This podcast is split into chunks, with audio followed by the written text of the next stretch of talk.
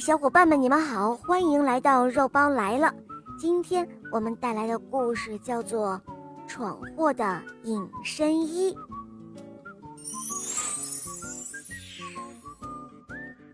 小老鼠菲菲经常喜欢去光顾小肉包商店，因为小肉包的商店有很多新奇的玩意儿。这一天呢，小肉包商店刚关门。菲菲就从那个秘密地道里钻了进去，他一眼就瞄准的当然是那个令人嘴馋的食品柜了。只见那上面的新产品广告牌上是这样写的：“小肉包美食品公司推出最新产品——花生奶油猫。”菲菲看到之后，口水一下就流了出来。尤其是那个猫字，让菲菲就像喝了兴奋剂一样，浑身来劲儿，可不是吗？过去都是猫吃老鼠，这回总算轮到它老鼠能吃一回猫了，真是解气。菲菲呲溜一下就钻到了食品柜里，她扑到一块花生奶油猫的身上，三下两下就把那奶油猫消灭了。吃饱之后，菲菲开始东张张西望望，她想去逛逛商店里其他的地方。用菲菲的话来说，不能光饱嘴福，还要饱一饱眼福，这样生活才算是丰富精彩嘛。菲菲钻出了食品柜，在一个个的柜台前闲逛了起来。走着走着，她就在一个五彩缤纷的衣料柜前停住了。只见一块电子显示屏上闪闪烁烁地跳出了广告，是这样写的：“小肉包布业公司最新产品，光光变色衣料，随光而改变颜色，随景而变色衣料，随景物变换色彩。”菲菲拿起了一块光光变色衣料。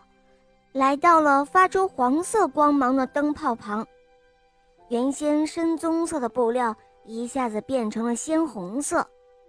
菲菲又把衣料捧到了发出白光的灯泡下，鲜红的衣料转眼间又变成了橘黄色。这一下，菲菲可兴奋极了，她又拿起了一块随景变色的衣料，披在自己身上。谁知就在这个时候。滴滴滴滴，商店里的警报器突然响了起来，这可把菲菲吓坏了。她一下就钻入了秘密地道里，逃了出去。菲菲气喘吁吁地跑回家，和鼠妈妈撞了个正着。哎呦，这是哪个冒失鬼呀？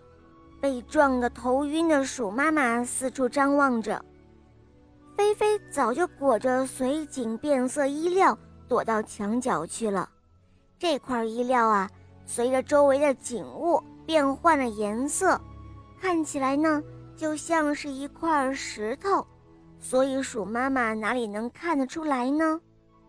哦，对不起，妈妈，是我。菲菲把变色衣料拉开了一条缝隙，钻出了小脑袋说：“刚才。”是我撞了你，什么？刚才是你？鼠妈妈显然有些不太相信，我怎么没有看见啊？哦，是吗？真的没有看到我呀？菲菲很得意，她看着变色衣料，心中一亮，准是这个衣料帮的忙。想到这儿，菲菲高兴地跳了起来。哇，太好了，我们有隐身衣了！我们有隐身衣了。鼠妈妈听说菲菲拿回来的变色衣料就能把自己藏起来隐身了，连夜就用这块衣料做了两件衣服、两顶帽子，还有两双靴子。第二天一早，鼠妈妈和菲菲就套上了隐身衣，戴上了隐身帽，穿上了隐身靴。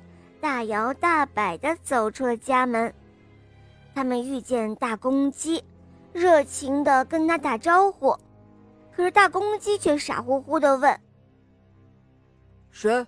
是谁啊？是谁在跟我说话？哎，怎么看不见啊？”他们又遇见了老白鹅，于是围着老白鹅转了一圈，老白鹅也没有发现他们。这一下可把鼠妈妈和鼠菲菲乐坏了，于是鼠妈妈和鼠菲菲的胆子就越来越大了，向他们最喜欢的蛋糕店走去。要知道，平时他们只有在晚上才敢偷偷的溜过去呢。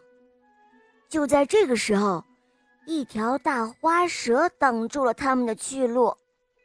鼠妈妈冲上前，大声的叫道：“吼，这该死的蛇，还敢挡我们的去路！哼，怎么样？是不是看不见我们？哼，我真想咬死你！”可谁知，他的话音刚落，大花蛇就张开了大口，一口咬住了它。